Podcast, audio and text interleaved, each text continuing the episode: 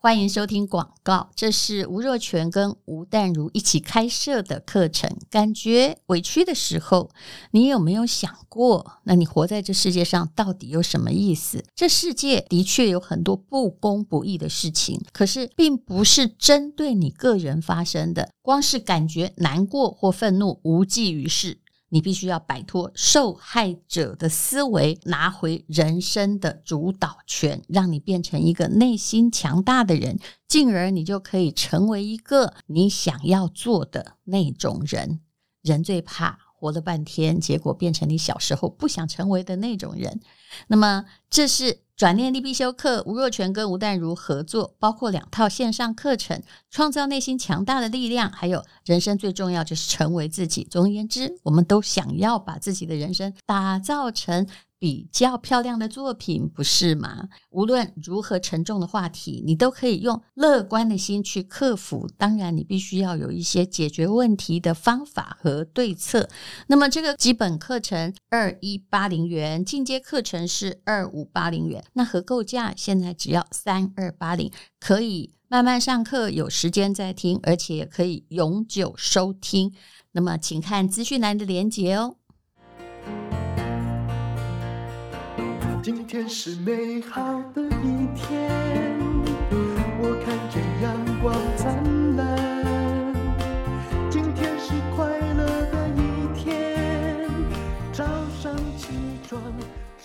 欢迎收听吴淡如人生实用商学院。欢迎收听下一本读什么？嗯，这是我们两个 podcast 的合体哦。啊，我一向是一个公天下的主张者，这跟我对自媒体的看法有关系。事实上，现在的自媒体的听众已经超过了传统的广播电台啊，只有一个人哦，你可以战胜一个啊，就是组织之力啊。而且可能还会分布在世界各地。我相信你应该有什么北美、加拿大、马来西亚的听众，有没有？对，好多。对，我们也很多，因为他们听到熟悉的中文，还是有家乡感啊，也不会 嫌我们国语不标准哦。那但是呢，啊，这个地方哦，在我而言就是一个宇宙。你是一个星球，我也是一个星球。这些星球有远有近哈。那人类就是不断的呃，乘着太空船。去拜访每一个星球，喜欢的他就留久一点，不喜欢的他就离开，也没有谁干掉谁，你就会排名往前。如果到这个时代哦，已经在这样的四 D 空间里面还被排行榜左右的话，那肯定很蠢啊！我讲话很直哦，来，请说，我真的不 care。嗯，对，我觉得，但我觉得观念其实跟我有我我蛮有共鸣的，就是好像。嗯，有时候大家会想要竞争嘛，就是说，哎，这个你赢，不然就是我输，啊，不然就去别人那里打负评，有没有？对，对，有些。我其实从不观察别人，嘿，我只观察到底我要讲什么，我兴趣在哪里。嗯，像像我自己的话，我也是有这种观念，就是像我在说我的呃书书籍分享好了，嗯，对，然后我就会试着去用一个角度，是我想要分享的是我看完这本书之后我自己独特的观点，嗯，我自己用它来做什么，怎么用在我生活，嗯，所以一本说书里面我会加入蛮多我自己的色彩。诶，你。跟我在讲文章一样，有时候讲到最后，我都跟听众对不起说，说拍谁加我讲哎，不是作者的意思。对，然后我自己就是也有这样子的一个方方式啦。那我有时候就会被批评说，诶，会不会你讲的内容太有太有自己的观点，太有自己的主见？那你要不要讲百分之百的那个书的内容？对，然后我觉得我也被批评过话太多，有类似这样的批评。对，嗯，但是嗯，你知道，如果你要做自己哈，你就管别人。你自己去念书啊，百分百。那如姐，你做好直哦，我比较凶吗？对，那你说我讲错了吗？嗯，倒没有。对呀、啊，你为什么要来宰制别人？那你就用自己啊。嗯，所以我自己在录的时候，我觉得第一点是我们自己要做的开心嘛。啊，例如说我们在录音啊、分享的时候，我觉得最重要的是自己先做的开心，它是我想要做的，它是我想要分享的。嗯，那其次我才会再去顾虑到说，诶，那要怎么样去把这个内容重新的包装，怎么样调整，变成大家更可以接受的模式。所以我的顺序是这样。你是一个很有组织、很系统，而且。呃，套一句比较新的说法，就是逻辑有闭环的人。你看我，你看这句话很蛮新，对不对？对。我有一天在听到那个一位大陆的演讲者在讲闭环，我还在研究说哇，这是什么东西啊？就跟我之前在研究熵增一样，我想这是什么物理学的理论啊？对不对？呃、对对对。这个这个词其实蛮新的，就是英文好像叫 close loop。对，就是你自己要有你的思考逻辑，而且是可以验证的啊。对，不要说拍脑袋东想一个西想一个，其实这样你的人生就会混乱。所以我也很重视那个闭自己有没有那个闭环，把一件事情想清楚。包括做生意也是这样，想不清楚不要做。嗯嗯嗯，不要碰运气啊，这这点很重要。像我在新书里面有提一个观念，叫做 PDCA，嗯，就是要 plan 规划，然后 do 执行，然后 C 是 check 检查，然后最后 A。就是 action，你肯定要再去修正。其实这个就是闭环呐，对，也是一个。就如果要放在创新创业的 MVP 理论里面哦，因为这个讲起来会很复杂，就是一个先拿一些东西来做实验，然后诶看看结果，然后我们再来修正一下，对，对不对？如何进行？这跟你们台积电在整个哈那个台积电的思维，然后再制造良率是。还是有呼应的地方。其实我觉得有可以说是几乎是 match，几乎是符合的。真的，因为我不是台积电，我不敢讲。来，你请说。因为像我们过去在我过去在台台积电大概十年的训练里面，其实我们会一直用这种闭环的，或者用这种实验跟检查的方式在做任何的专案跟改善。所以我们是有一个方向，然后呢持续的去修正，朝那个方向慢慢的贴近。其实当我了解这闭环之后，我才感谢过哈。我本来是个散漫的人，但我曾经念过法律系。你们台积电法律最大那主管，刚好是我高中跟大学的同班同学。哇。嗯，我们是一起约着去考台大法律系。但当然，我脑袋没有他那么的精密哦。可是，呃，这个就是逻辑的训练。你不可以就说 A 就 A，说 B 就 B，一切要有一个规则。不管你如何的异想天开。你最好发现规则，否则你每一次哈做成的产品都长得不一样。对，法官判案如果呃看到长相都判不一样，你会很害怕的。对啊，就有点像我们在工厂也是这样子嘛，就是我做事情或我做个专案，它都会有一个有一定的框架或一定的逻辑可遵循。嗯，那好像我在我自己跟大家分享，也是我都会分享说我做事情的 pattern 模式是什么。嗯，对，我会先做什么测试。然后这个测试得到什么结果，我会再做什么决定，嗯、再去做二选一啊，嗯、或多选一这样子。那你会不会觉得，刚刚我们就讲到，你说跟台积电的方法完全 match，好做生意或创新事业，甚至有时候你在待人处事、管理公司，就是那个闭环，他们会处处会连接起来，对不对？对，你可以发现背后还是有一个抽象逻辑。你就不会那么不安，而且也比较好跟别人解释事情是怎么发生的。可以，像我自己很喜欢的一个解释方式是叫做商业模式啊，business model，business model。这也是我第一次去念 EMBA，就是呃，你知道，当时我完全没有商业知识，然后好不容易我是考数学进去的，就我们当时要考试，然后进去了之后问隔壁那个。同学说，老师在讲 business model 的时候，我们法律系一定会问构成要件嘛？嗯、我就说，学长那个怎么解释哈？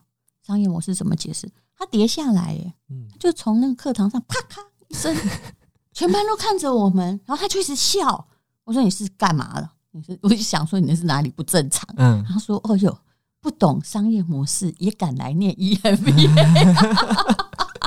人家就是不懂才要问啊，不懂才要来念。对对对，好，你讲商业模式来。好啊，就是像我自己原本在公司带团队啊，我然后或者是自己个人在公司的表现要怎么样去衡量？其实我后来就渐渐的看很多商管书，然后从这边学到商业模式这套理论。是，然后我再去想说，如果我带一个团队，我可以怎么把商业模式套进去用？是，我的团队要创造什么不同的价值？他要怎么样传递这些价值？怎么样获取价值？嗯，对。那所以我在公司就试着把商业模式套进去用，嗯，也发现超级好用的。嗯，那我后来做，像我后来，你举个例子哦，举个例子，举个例子，意思是说要把那玩名不化的都感化，好让他们了解这个问题的所在。呃，不要像我一样，有时候我跟公司人说三遍 SOP SOP，哎，安娜也弄我来回踩过，我又重说了一遍，然后我就会变得脾气很火爆。呃，那我用我自己，像后来做自媒体，我也是用商业模式的例子，像我就把商业模式套过来嘛，所以我在做自媒体，我就会最核心的，我就去思考我这个我这个自媒体要创造什么独特的价值，因为任何商业模式都会创造一个独特的价值，它才有可能一个正向的循环嘛。所以我那时候在想说，诶，说书这件事情它独特的价值是什么？是，那我就发现。我能够讲出来的独特价值，好，第一个就是说，嗯像我自己有这么多年台积电的实务经验、工作经验嘛，那我能不能把这些工作经验跟我的说书内容做很深入的结合，让大家也可以从我的工作经验和学到的东西去获得一些可能平常听不到的一些资讯，好，这是一种。那另外一种是我觉得我可以贡献的独特价值，就是说，像我自己在说书的时候，我很喜欢去把书里面的东西。拿来自己实验，拿来应用。对对，像有一些时候我会学到，讲一下运用。好啊，有一些像我学到一本书，他在讲《子弹笔记》。嗯，那我就会想说，诶、欸，大家好像也都在讲《子弹笔记》，可是好像也都是讲讲而已，没有人真的用。听起来跟原始原子习惯这么呼应 哦，有点像。那那那本我也看过，对啊，所以我后来就真的想说，诶、欸，那《子弹笔记》这个方法，我自己来亲自的用 PDCA 去用用看。我去规划说，诶、欸，我要怎么用？是不是每一天用？然后多久的时候检查一次？检查之后，哪一些地方我不喜欢的，我把它淘汰掉，留下我喜欢的元素。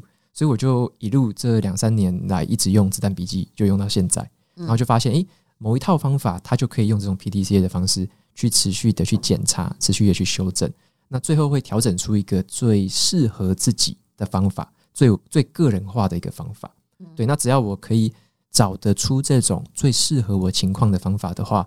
那这个方法通常会让我可以前进的更快，前进的更有效率。是对，所以我自己后来就觉得我很喜欢这种读书消化的方法，那就把这个融合进去我的说书。你讲的非常逻辑化了，其实对我而言，我就会讲的比较散漫一点，就是说啊，就是做错了再修正呗？对对对，对不对？简单就是这样。他一直在想说，下一次我改进什么会更好。是，有时候我甚至会把某一个部分 stop，就不要全面改，我先改这边来做实验。嗯，对不对？对。啊。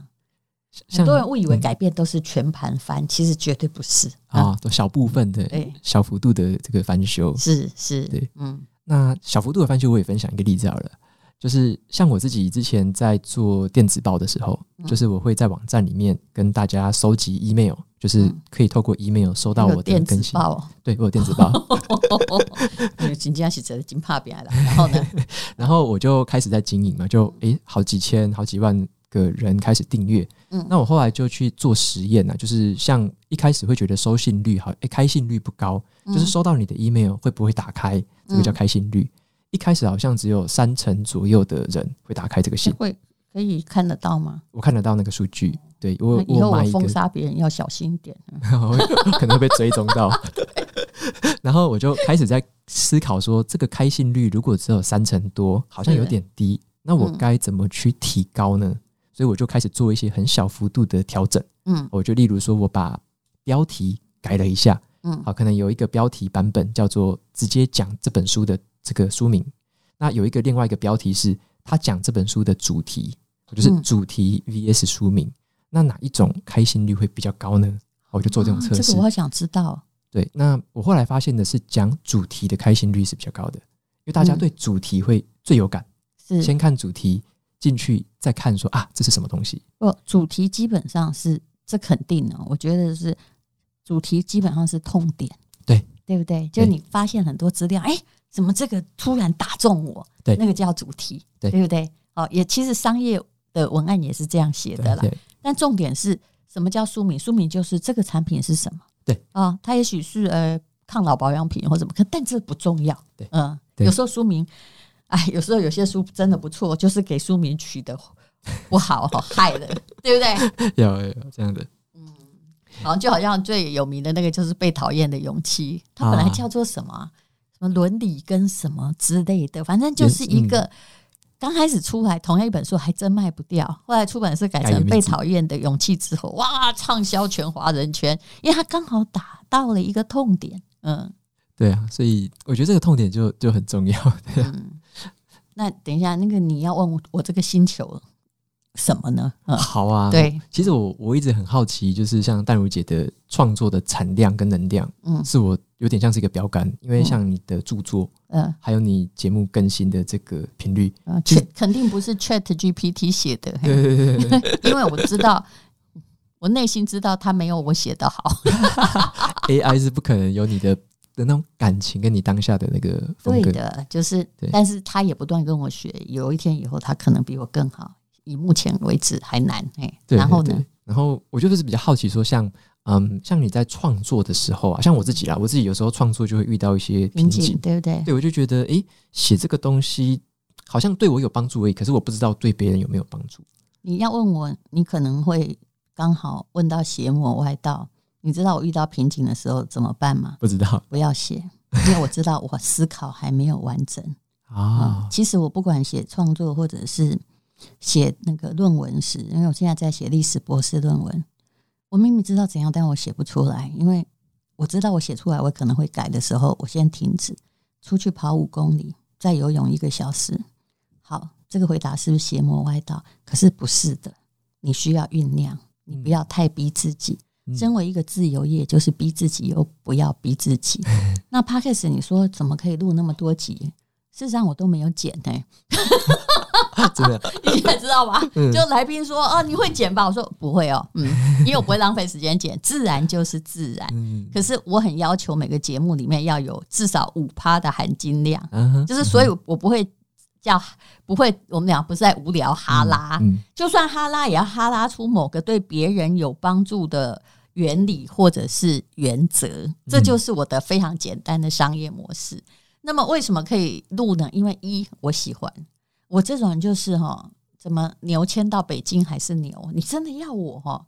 喝水还很难，如果我不想喝水的话，我从小这个个性，你要尊重你自己，嗯，嗯，也不是说你要求我要讲什么题目，我一定要讲，哎，有的时候，比如说对政治没兴趣，哎，真的啊，你就发现不管怎样，就有人要来叫你表态，嗯，或对流行话题发表看法，看法，嗯，本人就是没有看法，你要怎样？有看法，我也不是在你要求的下面说出来的，因为我知道你想利用我，想要断章取义，这就是。你有一天如果站在那个风口的时候，要担你要担心的事情。你看我随便乱写哈，都会被那个记者那个就截个图。我现在都知道 我要发新闻很容易，有没有？就算负面新闻，有时候我就我竟然还可以把那个照片传给呃我们的广告的这个厂商啊朋友说，你看我有帮你打打广告，我穿的是你的裤子。你看，这是已经到达，就是说。就是八风吼，八风吹不动，我不敢讲，至少至少有四风我也吹不动，东西南北风吹不动我。那么呃，你喜欢最重要。比如说我的卧室旁边呢、啊，我自己做了一个录音室。那现在你在的是我的那个就是 office 的录音室，我都有。只要我喜欢，我想讲的时候，我就会开始起来讲。而它仍然是我人生中非常想做。呃，没有人付我任何费用，而我喜欢的事情，每次开麦也好像在跟情人聊天。我是指麦克风，不是你了哈，嗯、就是那样的 feel 哦。这可以让你呢去进步。当然，我们也有做电商。我其实喜欢文字，喜欢到每次。在写电商文案呢，你不要以为我不喜欢写，其实我蛮喜欢，而且我很爱批评我们公司文案的电商文案哦。但你又不能显现出老板雄高，啊，那得力嘎一下，对不对？就是说，在每次看到一个，比如说电商文案，然后它投出去，到底呃，我们的厂商会有多少的售货量？但你必须确保品质是好的。我觉得我也都充满一种好像呃。话剧演员想要得到掌声的感觉，嗯，所以你会发现，人生实用商学院广告都我自己讲的，嗯嗯，因为我觉得请厂商来录太麻烦了，嗯，还要发花音公司的钱，后来我叫他们自己讲，他们也不愿意自己讲，就变成都是我讲。我说我讲只有一个条件，你最好不要限制我讲什么，我又不会说你坏话。可是你如果给我稿子讲的很死板，我可以跟你说。我的数据库很很商学院的数据库很坚强，嗯、我可以告诉你说不会卖的太好，嗯嗯，有成效。所以呃，你刚才说什么灵感嘛？我讲一句很难听的话，我现在在考虑我要不要讲，会不会被那个哈？呃，是这样的，就算你是在那个红灯行业，嗯嗯，如果你是职业的，你不能心情不好就不接客，嗯，嗯 听懂了吗？我已经讲的很文雅。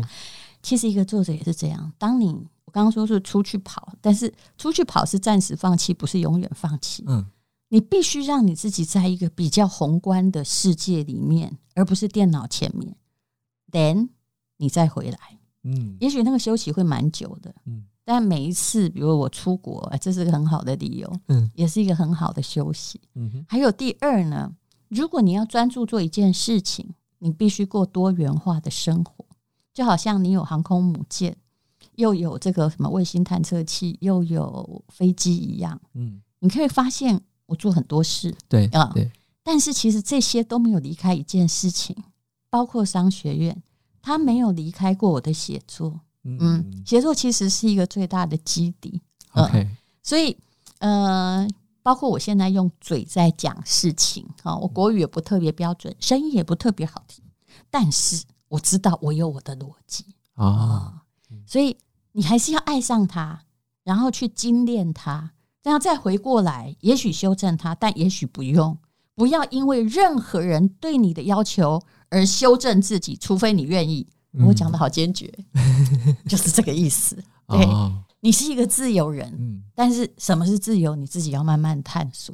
嗯，像我也被酸酸民常雷得很惨，包括做 podcast 的时候啊，嗯、说我们是过气的什么老艺人啊。嗯、我猜啊，哎呀，那时候就是在我前面的那些人怕我赶上来说的。可最近哈，已经没有人骂我做 podcast 是什么来蹭新媒体的。嗯，你知道这个答案在哪里？你要够强，嗯呃，对不对？你看现在没有人在，因为他把你拉下来哈，他大概也不会上去，嗯，没什么意思嘛，嗯、对不对？对哦，当然啦，有时候会有人来说的 A B C D E，哎呀，随便你就让他讲吧，你又听不见啊，嗯、永远不要去对付小蟑螂，哦，真没有意思。但有时候不是小蟑螂，有时候会来了一群大蟑螂，而每只蟑螂哈，它都是有孙悟空的变身术。一根毛自己变成七十二，超多，对不对？啊，我相信你也遇过嘛，对不对？莫名其妙怎么哎又搞到酸民了啊？但这是难以避免的，厨房就会有油烟。但是以我热爱写东西的程度，嗯，天崩地裂，只要我还活着啊，这个啊沧海可以枯竭，你没有办法阻挡我。我觉得这是每一个创作者要有的决心哦啊，嗯。这个决心真的是有点像深埋在你的心里，就是那个前进的动力。对，你有没有看到武则天在世？嗯，你有那种气势，这样。但如姐现在在我前面散发那个气场。他们说，对，要有的气场。我告诉你，所有气场都来自于你自己的信心。那个信心不是塑造，而是你必须经过很多风吹雨打，变得非常的坚实，不是坚硬哦，是坚实。嗯嗯嗯哦。OK，那我回答了，我旁敲侧击回答那个问题。至于说，哎，怎么样写得好？我老实说哈，这句话太难，太难回答。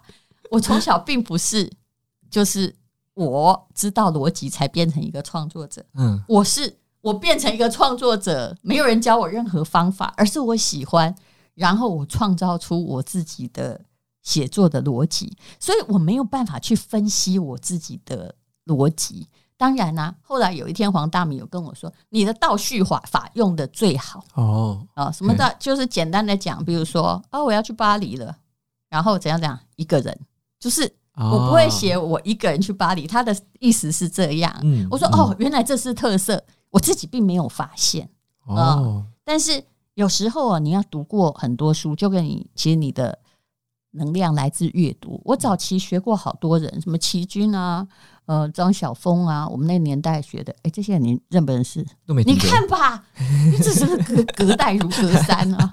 啊，等下我再讲新一点的，张爱玲总知道吧？知道的。白先勇啊，或者是哦，甚至我也学过琼瑶啊，好、嗯，然后呃，哦，学过戴安艾克曼之类的，嗯，可是我都知道，在那个学的过程中，我会稍微有点被拖过去，嗯哼，可是我后来会回到我自己。因为这才代表它被消化掉，这才是写作。嗯，OK，所以永远用你自己的声音去讲出来。那现在呢？如果你只是一个普通写东西的人，或是什么文案，我可以跟你讲，你如果战不胜 Google，你就输了。嗯，因为现在的 Chat GPT 可以收集所有的网络资料，而且它写的比你通顺。嗯，连写情书哈。都其实还相当感人。对，你有没有试过？写的比人还好。对，就是写的比一般就是会写情书人还好。对，它本身就是个情书大全，对不对？对。然后你还可以跟那个 Chat GPT 讲什么哈？我觉得二零二三年我会努力的增加 AI 的知识，包括绘图，还有包括对 Chat GPT 就是文案的了解，这也是。哎，这也是一个老作家目前还在努力的目标，因为我不想被新时代淘汰，我更不想抗拒，抗拒毫无意义，嗯，对不对？嗯、我就讲的气场太强，所以 就是你啊要超越他，你如果不超越他，只是一个平庸的写作者、绘画者，或者是一个平庸的 podcaster，嗯，你一定会被淘汰，对。这世界上跟商业一样，只有大者能够生存。嗯，OK。这这个也是我自己最近接触到 ChatGPT，真的是蛮震撼的。真的，就就会有点像疑惑说：诶，他写的这么好，然后我会写的比他好吗？还是说我会收集的比他多资料吗？好像不容易。不会，但是不要疑惑，你有你的风格。嗯，我到现在还是相信我比他好。嗯，但是他比我快。哎、欸，你要不要试试看对 ChatGPT 讲什么嘛？帮我哎、欸，用李白没办法，因为他是英文训练的啊，所以其实英文好还是很重要。对人工智能，我就觉得现在抗拒的是不是他们英文不太好？不太好，我也可以教你，直接用 Google 翻译，他翻的真的很不错，而且及时又不用钱，对不对？嗯所以你看，Google 翻译也搞到很多翻译社都没有生意啦，对不对？呃，就你直接把像我们现在写论文的那个前言，你们要变成翻成英文，或那个直接给他进去，然后再来修，这样就可以了。因为他可以这样一边中翻译，好可怕。那呃，你可以去问他哈，比如说你今天瓦基要写嗯给女朋友的情诗，你不要说啊，请帮我写。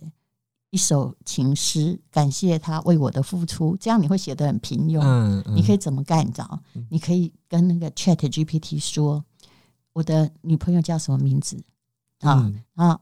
你把她的名字镶进去这首诗里，哦嗯、然后模仿莎士比亚十四行诗的语调写出来。我试过，真的。虽然我也没有觉得他写得很好，但是女朋友看了应该还是会感动。哇，wow, 他有一个特别的风格。对，他还是会用中文写出他有不顺的字哦，因为他还押韵哦，你还可以叫他押韵哦。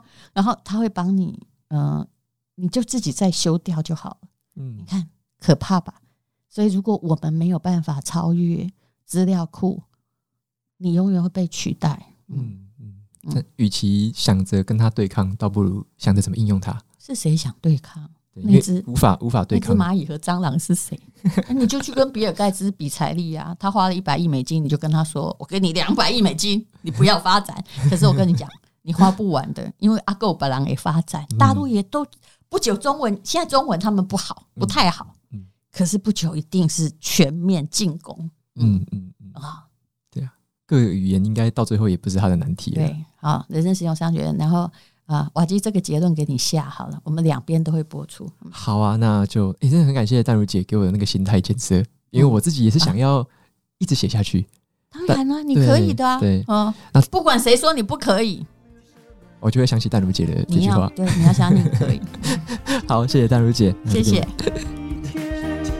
因为今天又可以，今天又可以。